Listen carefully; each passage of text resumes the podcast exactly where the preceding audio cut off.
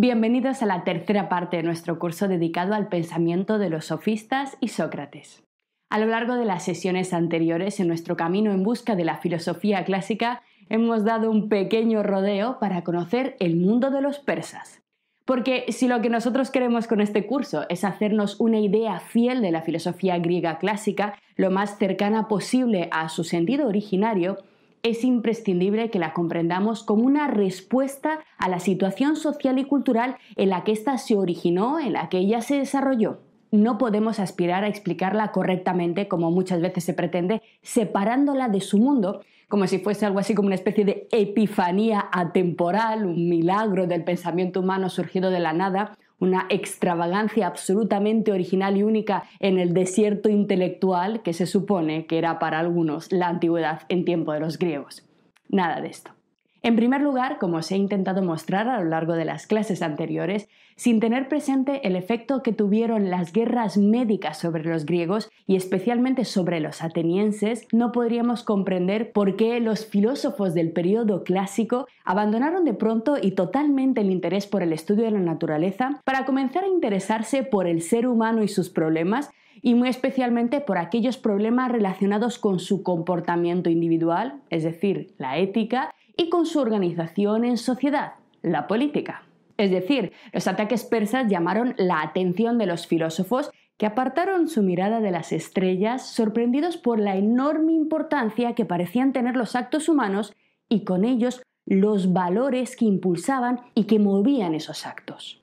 El movimiento de los astros, de las brillantes estrellas del cielo, quedó absolutamente eclipsado por la capacidad de transformar el mundo que tenía la simple voluntad humana, desplazando ejércitos a lo largo de miles de kilómetros, cavando canales, levantando puentes en el mar, lo hemos visto, o logrando acabar con un enemigo infinitamente más poderoso, movidos estos seres humanos sencillamente por la fuerza de sus esperanzas, por la convicción que sentían por unos ideales, por la voluntad de ser libres. Todo lo que había ocurrido, por tanto, a principios del siglo V antes de nuestra era era el espectáculo de la humanidad,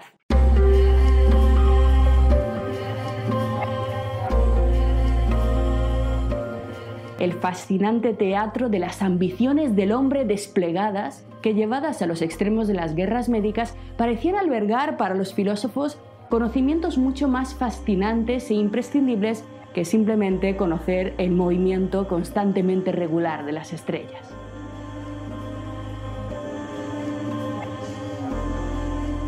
El sol saldría con toda seguridad también mañana. Pero, ¿qué haría mañana Jerjes? Las estaciones seguirían sucediéndose, seguro que sí, pero ¿cómo afectarán al futuro de nuestras vidas las decisiones de Pericles? Los seres humanos se volvieron de pronto extremadamente interesantes debido a la intensidad de sus acciones y a lo épico de los enfrentamientos que tuvieron lugar durante este periodo. La acción, por tanto, la acción de la filosofía, la acción filosófica, pasó al mundo humano y nuestros pensadores empezaron a dedicarle todo su tiempo y todo su ingenio.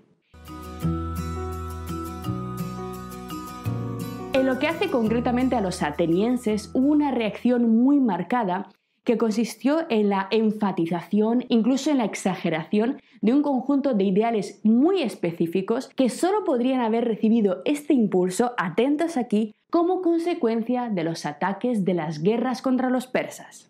¿A qué me refiero con esto? Fijaros porque es extremadamente importante comprenderlo.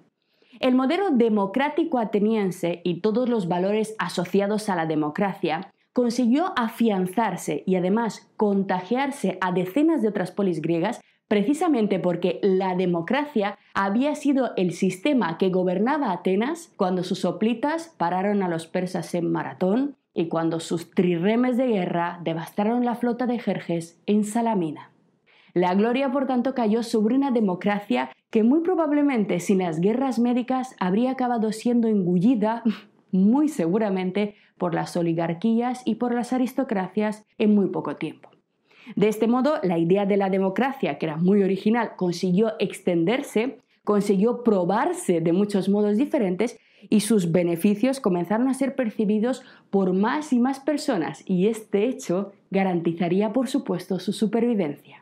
Así que atentos aquí, aunque ciertamente la democracia no nació como consecuencia de las guerras médicas, fue gracias a ellas por lo que la democracia se afianzó frente a todos los intentos de derrocarla que la aristocracia llevó a cabo durante todo el siglo V y gran parte del siglo IV. Tener en cuenta todas estas cuestiones no solamente es importantísimo e imprescindible para comprender las propuestas filosóficas de los sofistas y Sócrates que estudiaremos en este curso, sino también para comprender el pensamiento de los filósofos de la segunda parte del periodo clásico, el pensamiento de filósofos tan importantes como Platón y Aristóteles, porque la filosofía política, la política de Platón y Aristóteles gravitan precisamente sobre los efectos de muchos de los hechos que estamos viendo en este caso. Por otro lado, no para aquí el influjo persa, y es que, como todos bien sabéis, Toda la vida de Alejandro Magno, toda su empresa estuvo estimulada por el deseo de llevar la venganza contra los persas, y con ello, a consecuencia de sus conquistas, se produjo la helenización del mundo y por tanto el influjo de los ideales orientales y de la reacción contra estos ideales también es un rasgo típico de la última parte de la filosofía griega, del último periodo del pensamiento griego que es el periodo helenístico. Por tanto, pensar a los griegos y los persas, como podéis ver, al menos en materia de filosofía, que es lo que a nosotros nos interesa, es del todo imposible. Pero si los persas fueron el contexto externo que moldeó la formación de la filosofía griega, el escenario en el que la filosofía clásica se iba a desarrollar no fue de menor importancia. Atenas. Sin Atenas no habría habido filosofía clásica y muy probablemente sin Atenas el intento presocrático se habría quedado más bien en una mera anécdota, diluido seguramente por el tiempo y las tensiones de la guerra, sin un lugar que concentrara y que protegiera el talento de los nuevos pensadores. No olvidéis que Mileto fue tomada y destruida por los persas. Sin Atenas, por tanto, seguramente no habría terminado de arrancar, de iniciarse la cadena de la tradición filosófica occidental. Así, por tanto, la filosofía clásica griega no habría sido posible sin Atenas y Atenas como escenario perfecto para su consolidación sin los persas. Porque para que la ciudad de Atenea pudiera transformarse en la cuna de la civilización occidental, fueron necesarias dos cosas, democracia y dinero, inmensas cantidades de dinero. Pero ¿de dónde sacó Atenas su fuerza? ¿De dónde sacó su opulencia ¿Y cómo consiguió Atenas convertirse en la cabeza de Grecia si ese lugar había sido ocupado, como todos bien sabéis, desde siempre por Esparta? De nuevo, la respuesta a esta pregunta son las guerras médicas. Esparta, si lo recordáis bien, en aquellos tiempos era una monarquía de tipo dual, una monarquía con dos reyes, una diarquía, como se llama técnicamente, de tipo aristocrático y brutalmente esclavista. Debido a sus graves y constantes problemas internos con los esclavos silotas y a las frecuentes traiciones de algunos de sus reyes y generales que, como hemos estudiado, se fueron con los persas, traicionaron a los griegos, Esparta no pudo estar a la altura de las guerras médicas.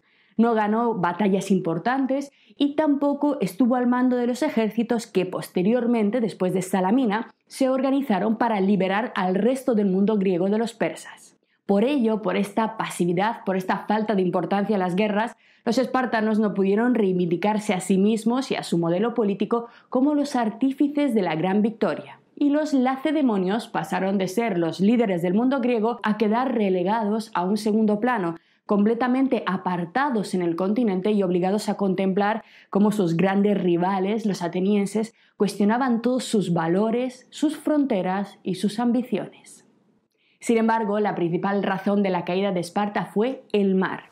Como bien recordáis, las batallas más importantes de las guerras médicas fueron batallas navales, un ámbito en el que el ejército espartano en aquellos momentos no tenía absolutamente nada que decir. Los espartanos eran guerreros de infantería, soldados de infantería, tropas de tierra entrenadas para luchar en el cuerpo a cuerpo, pero Esparta no tenía prácticamente flota y carecía de cualquier tipo de experiencia en el mar. En cambio, los atenienses y sus aliados isleños dominaban las olas del Mediterráneo desde hacía generaciones y al final de la guerra, como sabemos, se hicieron con el control militar y comercial de gran parte del Mediterráneo gracias a la enorme flota de trirremes que quedaron intactos tras vencer a los persas.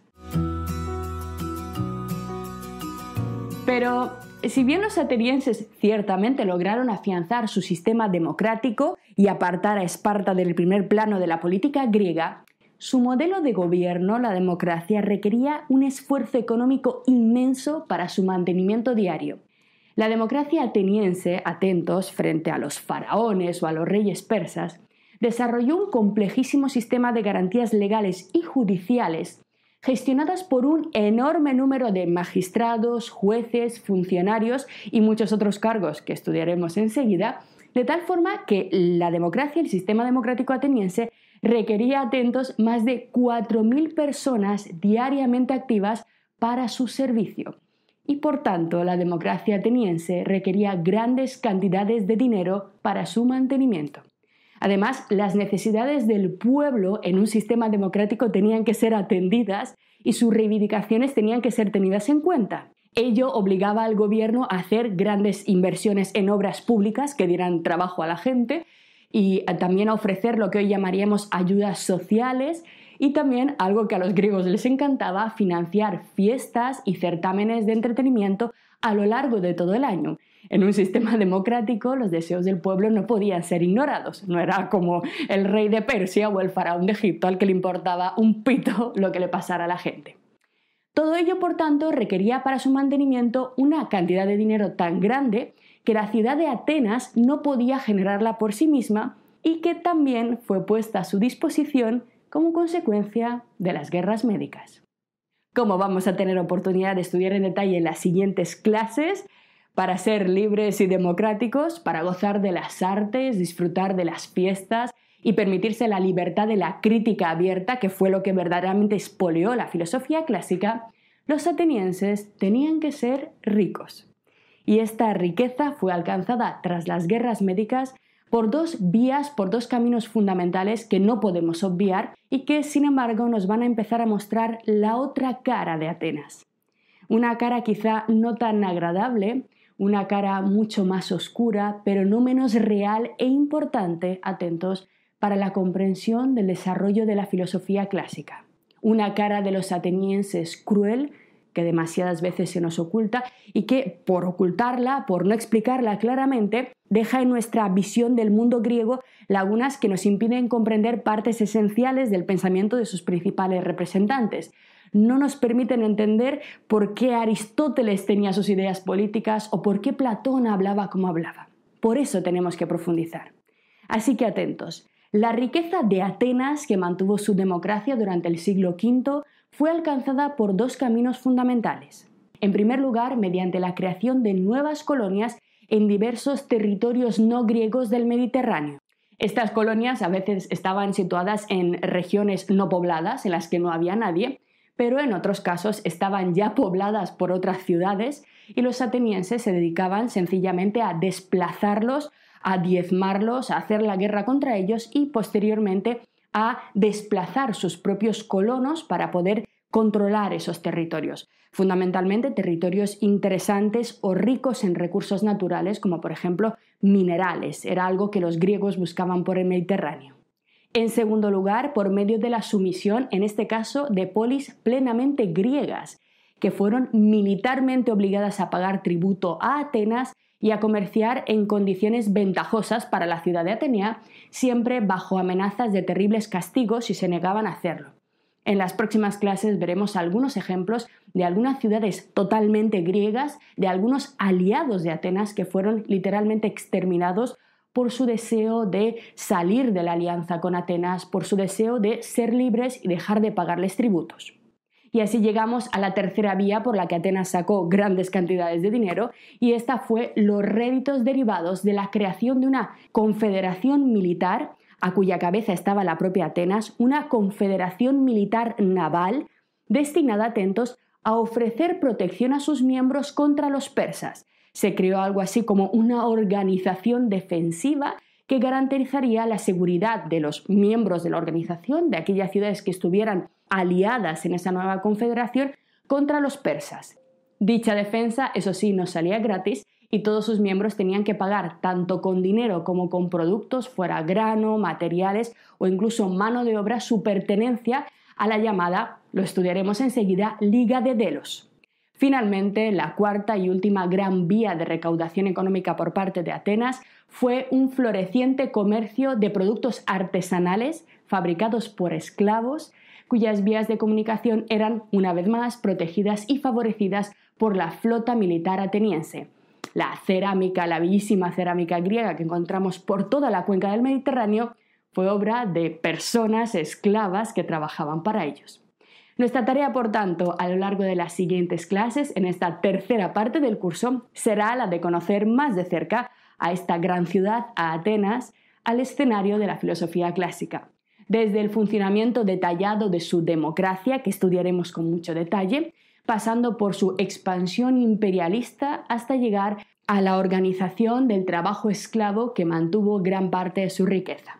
Por tanto, si estáis preparados, dejamos ya atrás el mundo oriental de los persas y vamos a por Atenas. Nos esperan, os lo aseguro, enormes sorpresas. Lo que acabas de ver es solo un pequeño fragmento de nuestro curso. Si quieres disfrutarlo en su totalidad y descubrir muchos otros cursos, también de historia de la ciencia y de historia del arte, visita nuestra web anaminecam.com. Y recuerda, este proyecto solo es posible gracias a nuestro programa de microfinanciación. Si quieres apoyarnos, conviértete en uno de nuestros micromecenas en Patreon. Desde solo un euro al mes nos ayudarás activamente a seguir difundiendo la cultura. Gracias.